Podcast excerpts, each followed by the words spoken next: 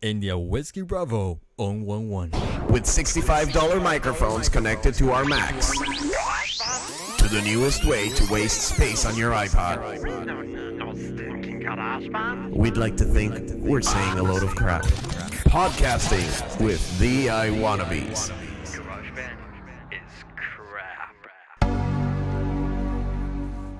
Episode 11th for March 12, 2006. On this episode, Apple's overly hyped fun new products. Hackers set their sights on the Mac.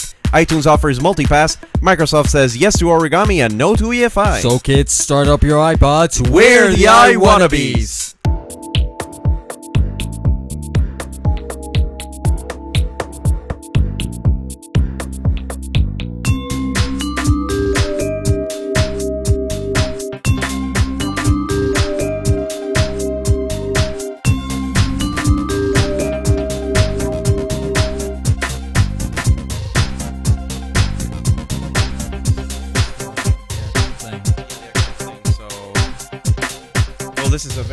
sophisticated edition of the I Wannabes.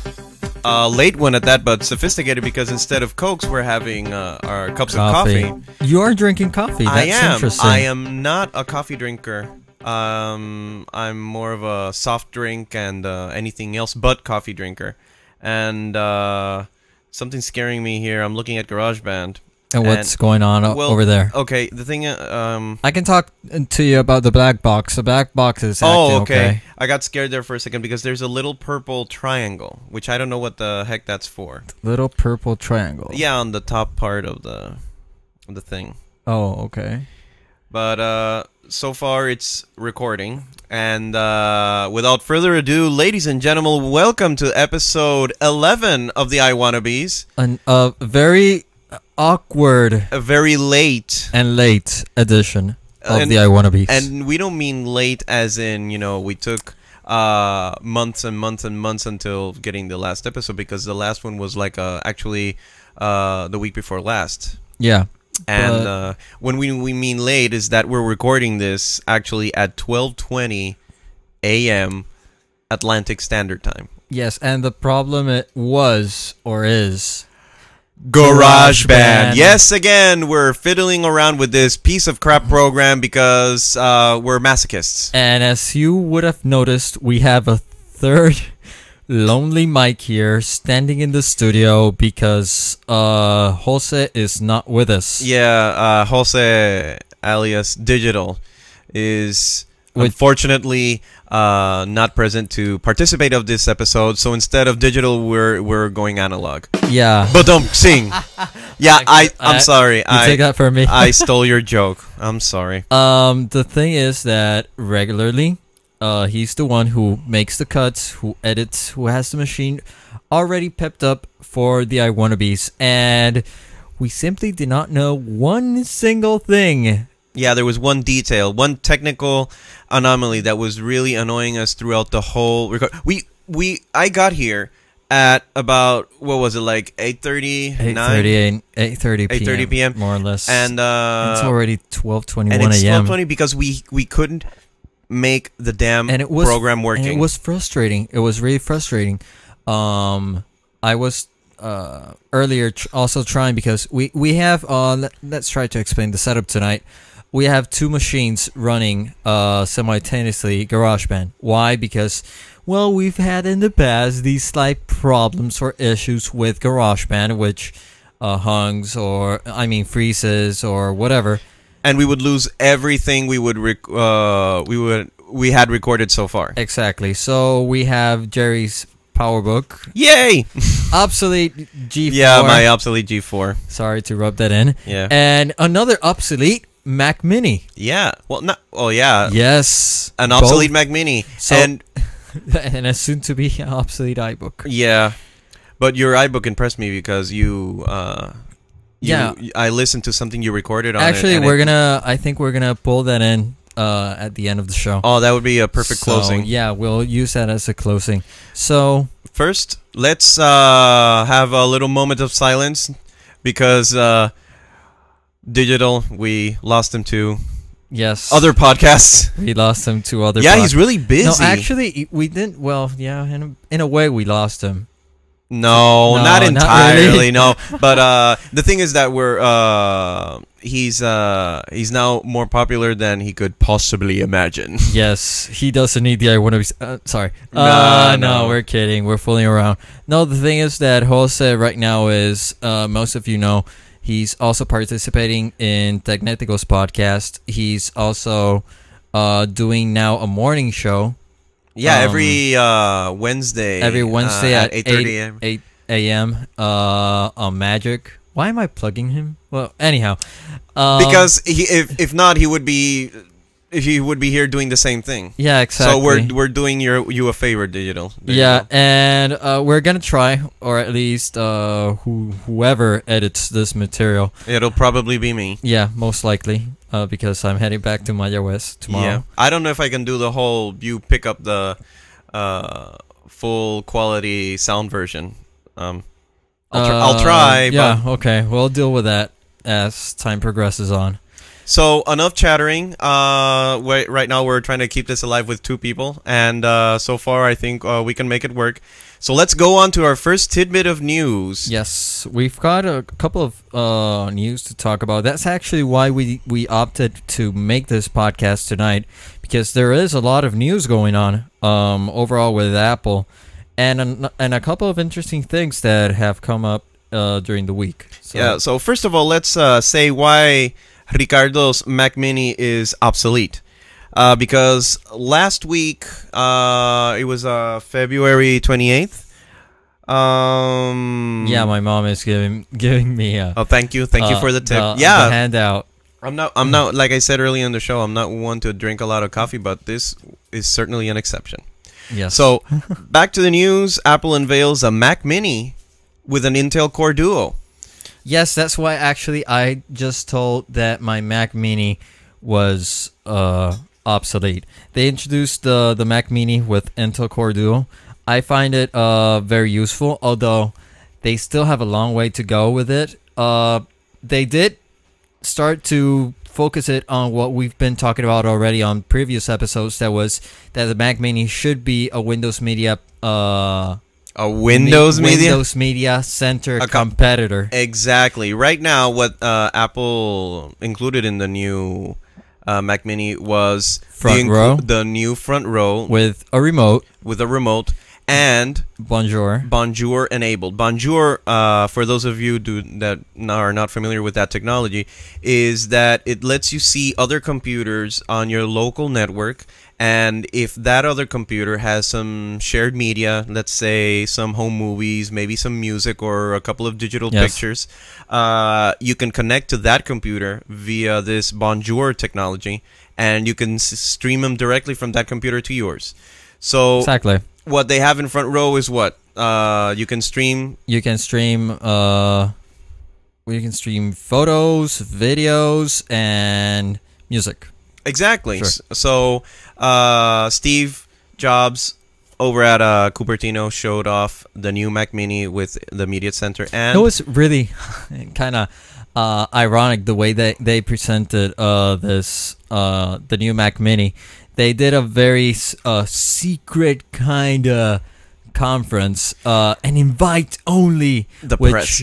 People started to blabber uh, a tad too much about. yeah, it was really overhyped. That uh, It was Febu- really overhyped. Yeah, a lot of people were like reading into this uh, small yet mysterious invitation that says, "Come and see the fun new products Come- Apple has to come offer." to our campus, and you will discover what we have in store for you in fun products. But if you realize, uh, Apple is a victim of its own fame because Yes. every time they send out these cryptic messages, yeah, one thinks that it's going to be something extremely awesome, something earth-shattering, Yeah. and they only released uh, an upgrade to one of their consumer models, uh, the Mac Mini. and a boombox. and the boombox, which is the other thing we were gonna mention. Yes. Uh, the new, the newest iPod accessory being offered by Apple is the first time actually that Apple focuses entirely on accessories. Exactly, and uh, among the things that were mentioned, uh, or at least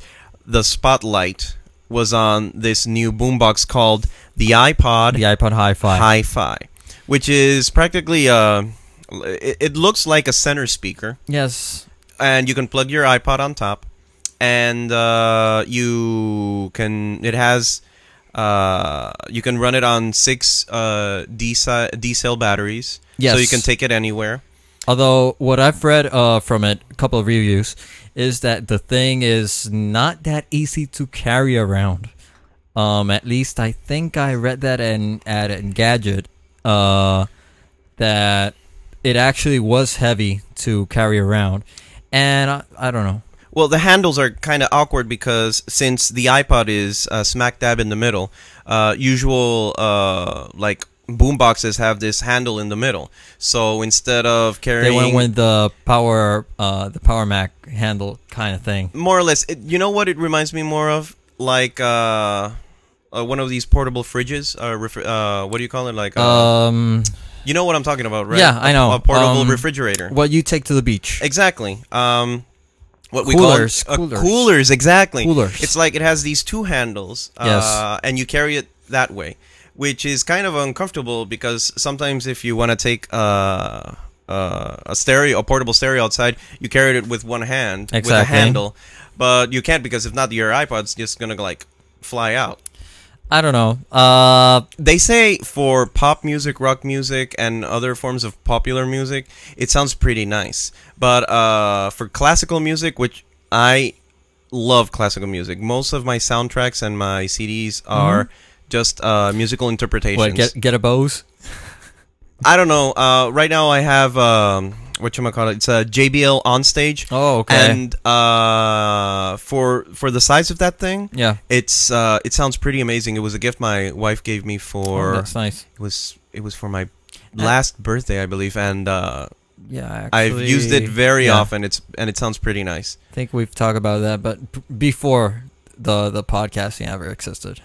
So those are the new uh, Apple. Yes. So the fun new products were, in recap, uh, the Intel Core Duo Mac Mini and the iPod Boombox. exactly. the so the big two the main two things because besides of that they also released uh, I think it was a leather casing. yeah, leather cases for iPods, ninety nine bucks each. Which if you have.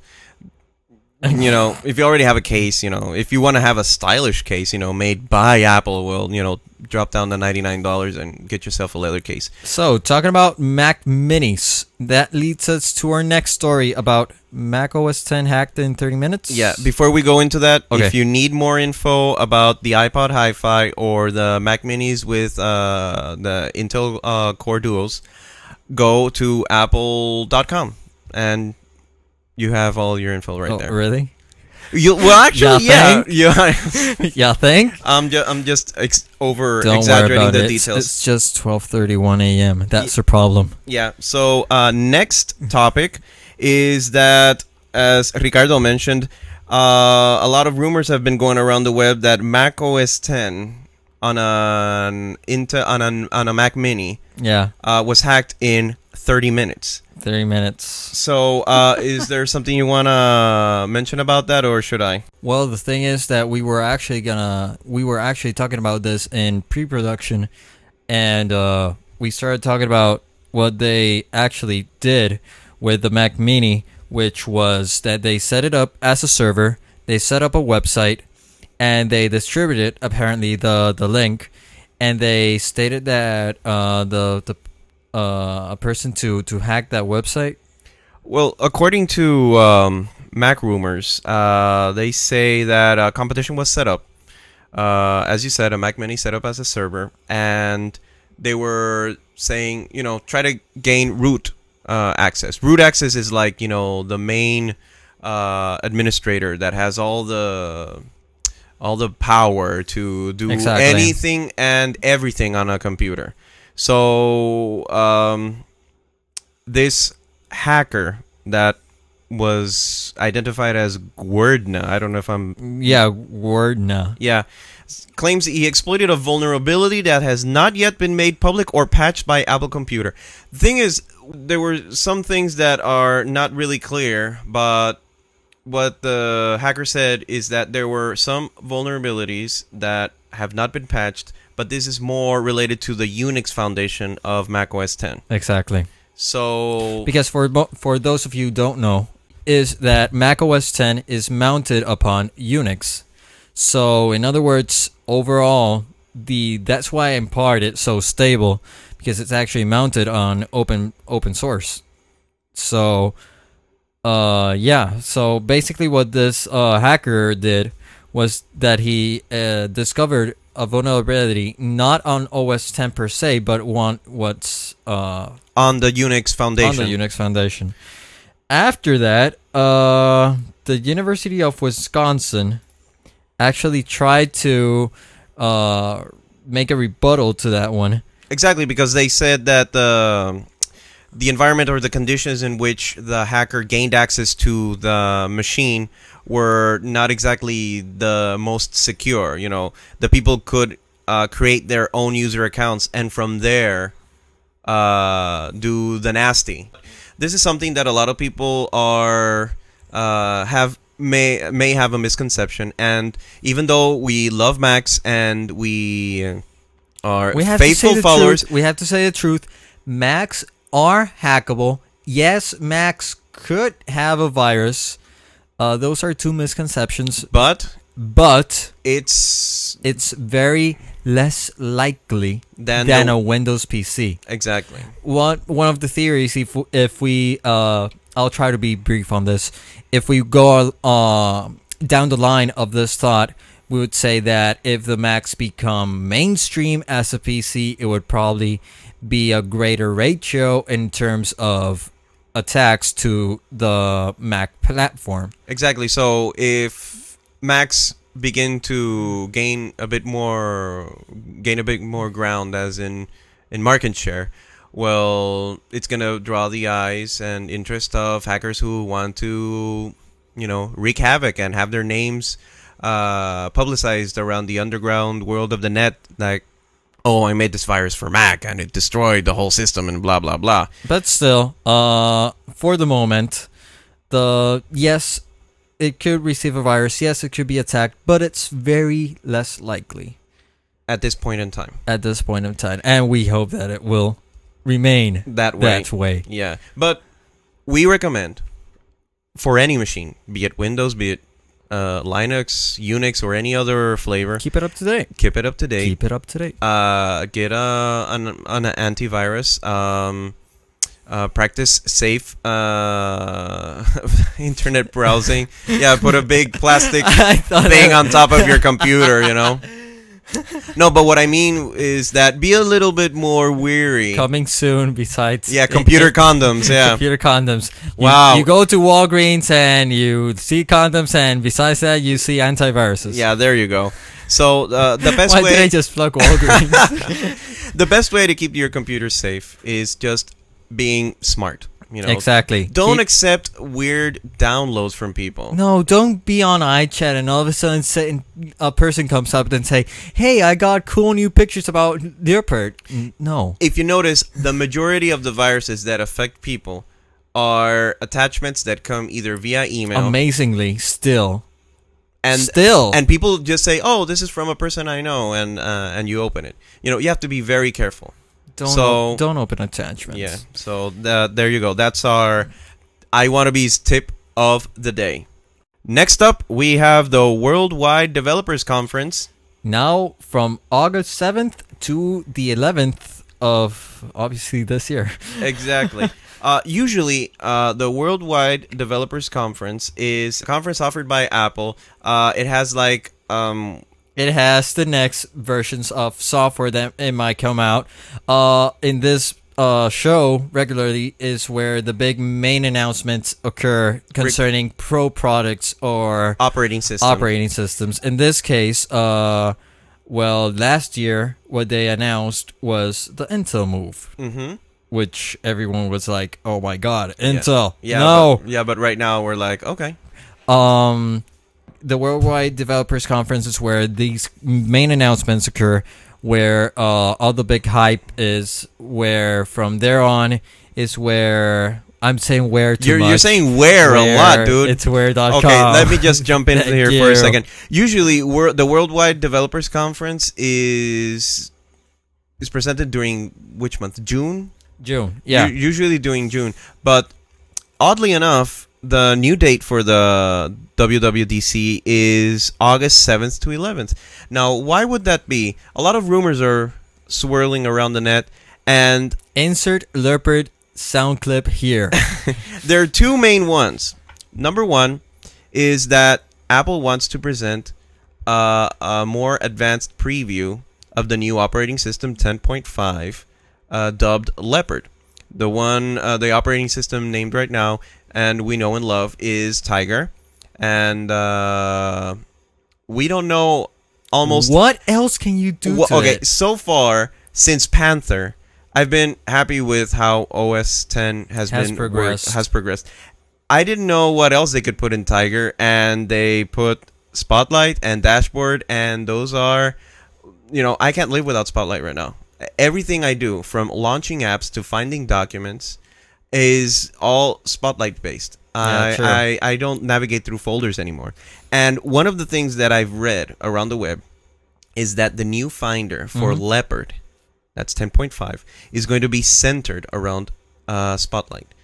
So Hmm. Spotlight is going to be uh, more uh, is going to be a larger part of the new operating system that will possibly be either released by the end of 2006 or the first quarter, first or second quarter of 2007.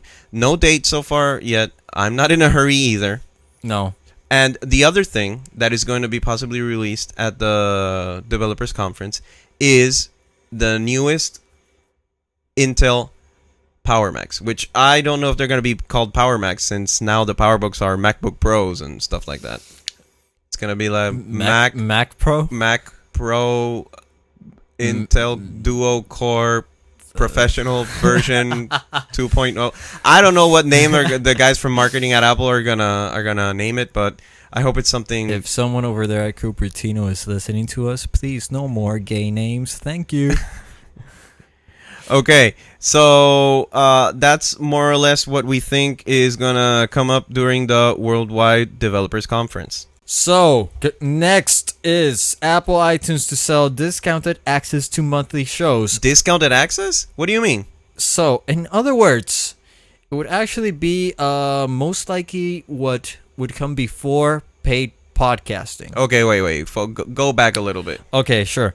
Um, Apple Computer will now start uh, providing its members with a monthly subscription to um, several services dubbed multi-pass uh, services. In other words, just to try to make this clear, uh, iTunes will start offering TV shows, and instead of you paying each uh, for each episode, you'll be able to pay for a subscription to somehow subscribe to, let's say, an RSS feed or something, and thus downloading the program automatically by paying something like uh, mm, ten bucks or something like that. Yeah, so what Apple Insider is reporting is more or less uh, like Ricardo explained.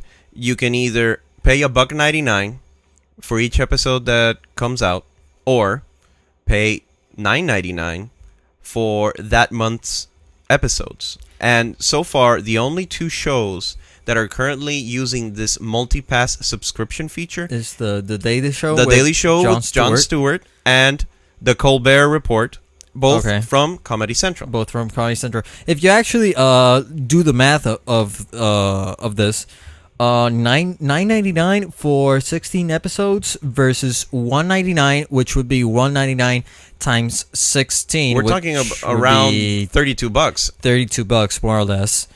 Actually, that's a sweet deal.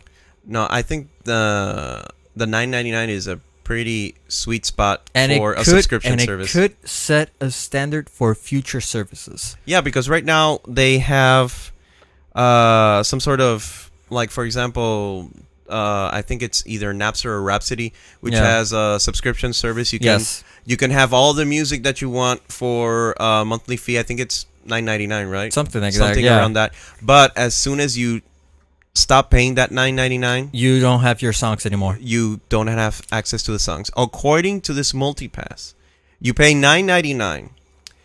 the shows are automatically downloaded to your iTunes uh, iTunes client, sort of like the way podcast works. Yes. Uh, that it'll go over the internet, check if there's a new episode, and download it auto- automatically. And you own those episodes. You paid That's- nine ninety nine spot of it. for the sixteen episodes. and the episode is yours. Exactly, and I think that is very, very nice. Uh, because if it were nine ninety nine, you can see the the whole month of episodes. But if you don't, If you Pay- don't want to pay anymore, the episodes are yours. So what you've downloaded up to that point, uh, it's yours. You can see it whenever you want. so it's like what you would call uh, a bulk or a bulk deal, where you if you buy a lot in advance, you get a better price for yeah, it. exactly. So I, I think it's a uh, a really good uh, precursor to future services in terms of uh, it actually blends both good ideas in one. For once, you have a subscription fee, which tends to be tedious because uh, if you cancel, whatever. But at the same time, the content is yours. So once you unsubscribe for whichever reason, you stay with what you bought up to that point. And I don't know. I I find it a really interesting concept, uh, which would be actually like uh, open source, uh, paying a monthly subscription for open source. Yeah. The only thing that's missing from iTunes to be like the killer app is that it should support BitTorrent feeds. I mean BitTorrent uh, downloads. Because if there's one thing that cripples iTunes Mhm. is that sometimes the downloads are terribly slow. Especially True. if like for example, I'm one that downloads uh the newest episodes of Lost as soon as they come out. Uh and sometimes a lot of people are also very uh, addicted to that show and Yeah. download it as soon as it's available. And there's this lag, and there's this like uh, the show takes forever to download. Now, Yeah, if- because remember that the the shows are uh once you start downloading, the server's getting slammed. No, exactly. And the way BitTorrent works, for those of you that, who, who who don't know, it's like a distributed uh, peer-to-peer file sharing in which the more users are online and trying to download the same source, those that are uh, that have uh, more complete versions of the source, Yeah, it actually other creates, people It creates a sort of redundancy. yeah, it's a redundancy. You can download from if there are 30 people who have the episodes, then other people can connect to those 30 to download a little bit from each of them, and uh, your download speed speed practically uh, jumps immensely. But unless you know, Other thing is that remember that BitTorrent uh isn't used exactly very illicitly. Yeah, it's it's a So, great file sharing application, a peer-to-peer filing application, Yeah. uh, peer-to-peer sharing application.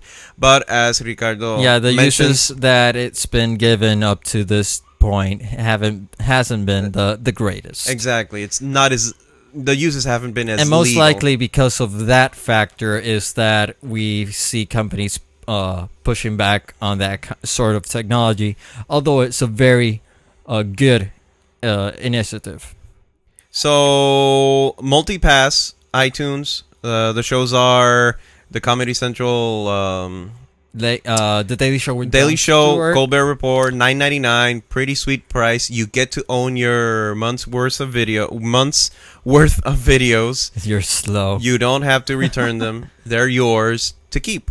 So, pretty sweet deal if you ask me. Okay, for those of you who were planning or are considering uh, getting the latest machines offered by Apple, those that contain Intel Core Duos, but are still holding out because most of your applications still aren't available, especially those who use the professional versions of such as Adobe Creative Suite yeah, and that is a pain. That is a pain to run in Rosetta, uh, as I've read over the internet. yeah And most of the news you've seen on the web so far regarding this is that they're not going to update as Apple did to Yeah, their that- pro applications. Before, uh, before I actually read this next article, uh, I was exactly going to comment on that. That uh, Adobe originally had stated, "No, we're not gonna push anything. We are going On our map, it's our way. Uh, Steve, you're wrong. We're gonna launch uh, a universal binary for our Adobe Creative Suite later. Yeah, and later was practically next year, 2007. Exactly. Which really hurts Apple's bottom line because most of the professional users of this software, Creative Suite, Photoshop, Illustrator, um, InDesign, use Macs. yes. And if those applications don't run as fast as they need to, or as fast as their PowerPC counterparts, then Steve and Apple aren't going to be selling those Macs, those new Intel Macs, to professionals. But guess what? Uh, someone over there at Creative Suite, well, apparently eating a banana split, um, saw the light, and we've started to read. I, I actually uh, mentioned the banana split because that's the code name. Yeah. Um, actually saw the light, and we are starting to get reports about Adobe Creative Suite 3. According to Think Secret, Adobe is working hard to release Creative Suite 3 before the end of the year. Sources have recently recently disclosed. I'm reading this from the Think Secret site.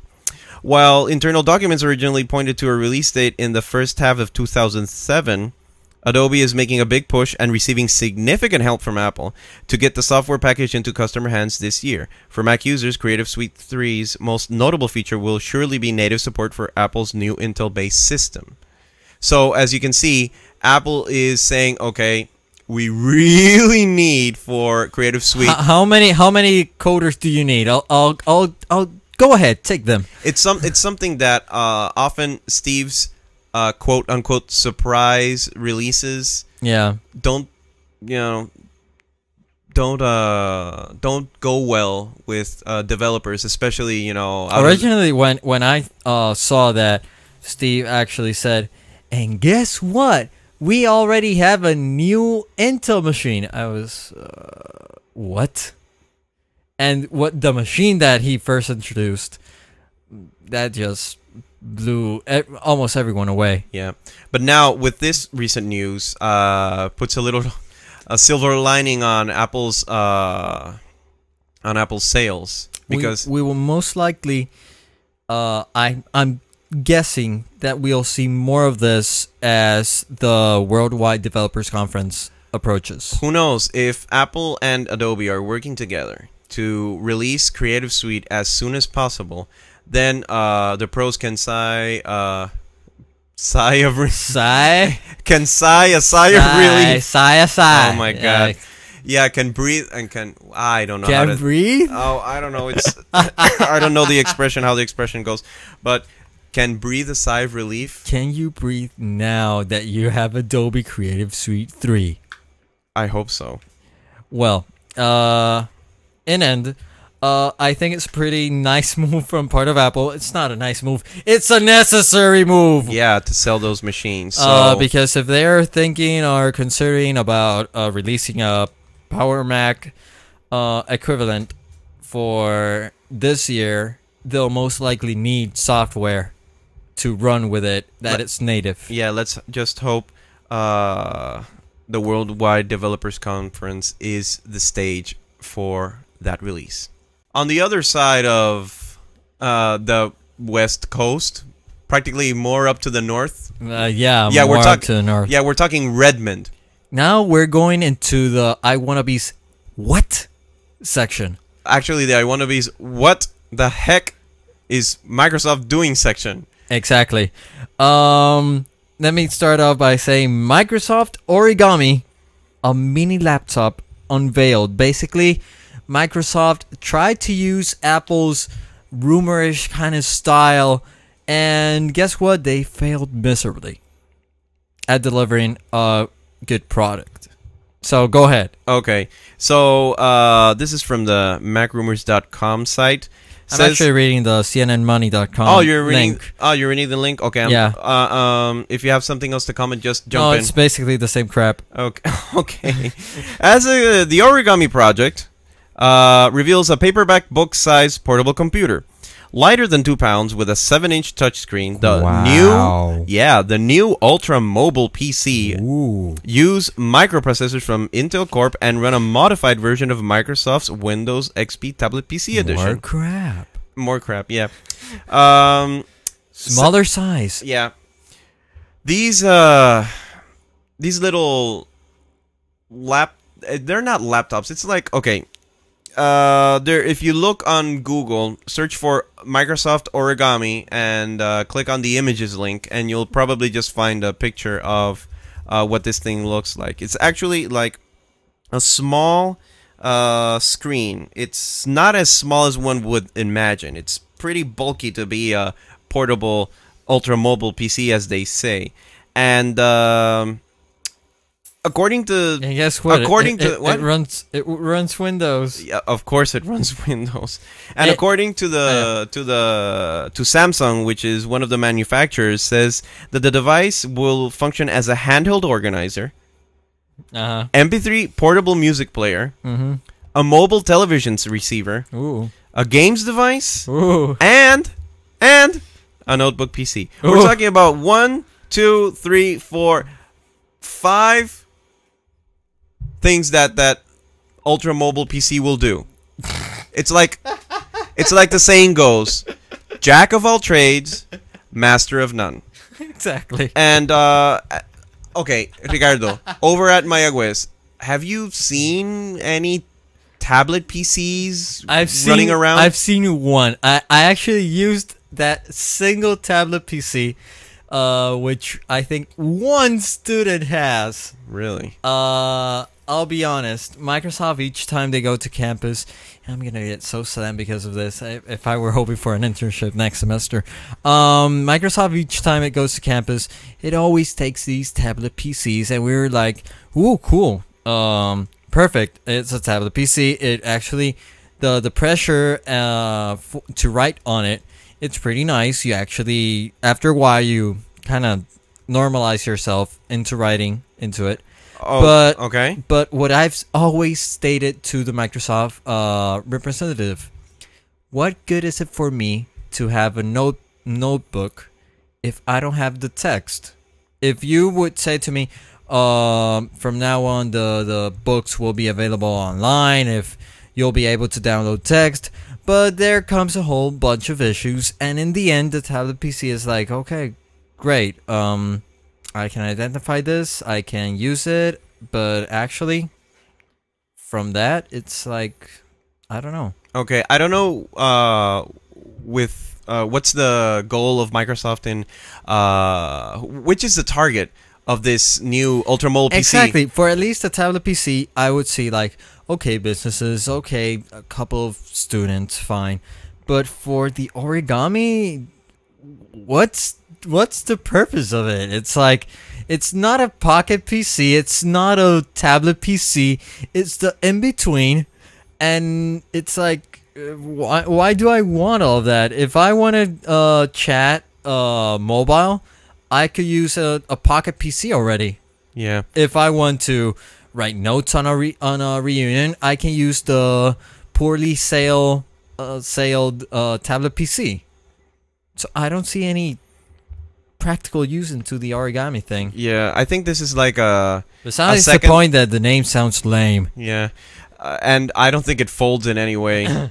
so um, I think this is just Microsoft's uh, second whack on the uh, at this uh, unreachable um, piñata. Is that what you? How do you say piñata? In, Yeah, You say piñata in- yeah, you can say piñata. and I don't think the stick is long enough to reach the, the goodies that are inside there. So, um, tablet PCs haven't been that popular uh, in they the in could the re- be. They could be. The thing is that Microsoft, I don't know. They're uh, still unfocused on, or not clear on what they want out of the tablet PC. yeah they just want to try to cover as many bases as they can. But if they stretch themselves too much, they're not gonna do You're not Sony, Microsoft. You're not Sony. yeah.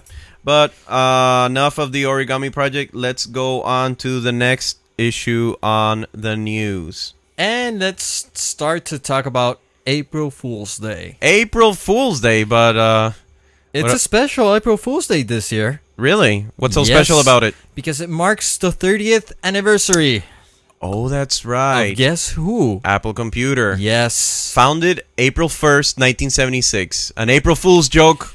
By Steve Wozniak and, And Steve Jobs. So, uh, our next article concerning uh, Apple's 30th anniversary is the possible uh, opportunity to another media gathering for that event. We had a, a we had another uh, one of those uh, like on February 28th a couple of weeks ago. Yeah, we did. But there are a couple of speculations on what could this new event be. Uh, they're not gonna. They're not. They haven't hyped too much about it. Uh, Steve sort of mentioned it on not on the last one, but on the previous one. Okay. Uh, when he showed the the the photo uh, at the keynote of Steve Wozniak and him and the date. That was uh during Macworld in January, Yeah, exactly. right? Okay. Uh, but up to now, uh, the rumors are 30-inch widescreen consumer iBook and 17-inch MacBook Pro. In other words, two consumer-based uh products. Yeah, another thing uh, that I think that was expected for the previous uh, special announcement on February 28th was the widescreen. iBook.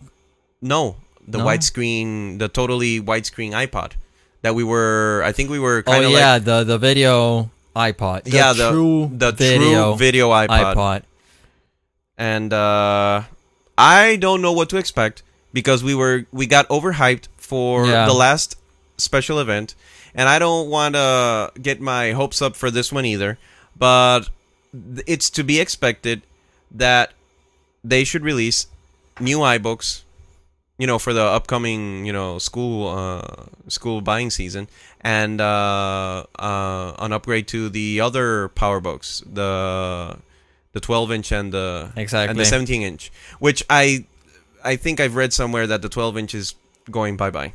That they're just Really? Gonna, uh, I don't know exactly where I read it, but I think there's no more use in making the 12 inch iBook. It's not been Hasn't much of a that much. it's not been much of a seller. So they're probably just gonna go with the 15 and the 17 inch. That's interesting. I, I I didn't know that part. But yeah, it would make perfect sense if they decided to launch these two consumer based uh products. Um but the video, the true video iPod, I don't uh I don't think it uh happening anytime soon. Although also uh I'd like to mention, I don't know if it's in the script uh that no. Um yeah, just throw it out there. yeah, that uh, this week also, I also saw on uh, Mac Rumors Okay. a couple of drawings on possible s- um, schematics on a, a multiple touchscreen uh, device, which kind of Oh. looks like the iPod Video. Oh, you mean those patents that have Exactly. been uh, been leaked out? exactly. Okay. So, like your favorite saying, we'll just have We'll to just have to wait and see. We'll just have to wait and see what happens there. So that would be uh, Apple's event for spring. and so, the people that listen to this podcast don't say, "Oh, you always talk about Mac." So we're gonna close the show with Microsoft. You know what? We're actually gonna close the show talking about. No, you cannot boot Windows that easily on a Mac. Yeah, there's a lot of people that have been really hopeful that the new Mac Intels would be able to dual boot, as in you can run both uh, a Windows operating system and a Macintosh operating system Heck on, on the same machine, which is sacrilege for most Heck Mac no. for most Mac users, but a lot of other PC uh, users who are really interested in considering uh, getting a Mac, but they're they're the the thing that's holding them back is all the money they would have to uh, invest in purchase repurchasing all their old programs. So Yeah, a dual true. a dual booting machine Would be more it's it's it's like it's perfect. You have a slick piece of hardware with the latest and greatest operating system Apple has to offer, and you just throw in uh, Windows And in. you Throw in Windows there on the side. Yeah, exactly. Thank you, Ricardo, in honor of our missing in action friend Jose. So here is the bad news for all those people who were considering getting a Mac and booting Windows on it. no EFI support on Windows Vista. Yeah. In a recent conference, uh, it was like an Intel uh Intel uh engineers conference. I don't know. Yeah. I don't let me let me let me go back and read that if I can find it. Okay. According to uh, Mac rumors, APC Mag reports that Microsoft has made comments that the upcoming version of Microsoft Windows Vista will not support EFI or the Extensible. extensible firmware. firmware interface. Many Intel Mac owners were expecting that Windows Vista support for EFI would allow users to easily boot the newest version of Windows on their Macs. The Intel Macs only incorporate EFI booting, while older PCs, and I want to make a note on the older as in, as in the Tandy 386 yeah, that you have exactly. beside yeah, the you. one beside me. It's like it's an old machine w- running Windows uh, 3.1. 3.1. Yeah, it's uh, your dad's machine, isn't it? it's my dad's machine, and uh, guess what? The time is running uh, there, and the machine works. Yeah, pretty dandy. Yeah. So, um, this is a big blow for people who were considering uh, getting Macs to run both operating systems, which is also a dent in Apple's bottom line. Heck no. Well, not really, but you know, a lot of people were considering if that was a possibility. Uh, It would be the end of many things. yeah, uh, according to some some studies at uh, I think it was um, like uh, what do you call when you John C. Dvorak also talked about it. Nah, yeah, yeah, yeah, yeah, yeah. But uh, the the the whole problem is with Vista is that out of the box it'll only support uh, BIOS. That's the what, what's it called? BIOS. Basic input output system. Yeah, the one that's been in use for like the past twenty or thirty years in computing. Damn, Yeah. that thing is old. And the Oh. thing is that um, the new EFI interface is much more uh, Robust. ro- much more robust and much more efficient in the management of all the input and output uh, devices in a computer. So uh, Microsoft states that the um, the, the, the only sticking to BIOS. they're sticking to BIOS, but that Vista will only support uh, EFI booting in their 64-bit version to run on servers. But they didn't give a timetable on that either. Oh, So Microsoft actually has a timetable. Uh, I don't know. Oh, I highly doubt it. But uh, enough of that. Uh, sorry, people. Those of you who wanted to boot Windows on their Macs, shame on you first. But yeah, I know it's uh, we're sorry about that, but Yeah. no, it's not gonna happen. And overall, uh, I don't think it's a bad idea. I don't want to go into that. It's too late to start a Windows uh, booting on Mac discussion right now. I'm too tired. so, I think we have reached the end Please remember that the the address is iwannabes at gmail.com. Uh, send us your gripes, send us your comments, send us anything you want. Except spam. Yeah, no spam, please. So here we finally wrap up this very long and extensive edition of the iWannabes. We thank you all for listening. We thank those who are also listening through IEEE Radio. Uh, those who download the podcast podcast through pod, pod whatever It's, it's late. Don't don't worry. uh, podcast through iTunes, who listen to us through Yahoo Podcast and all the other podcasting directories that we're listed on.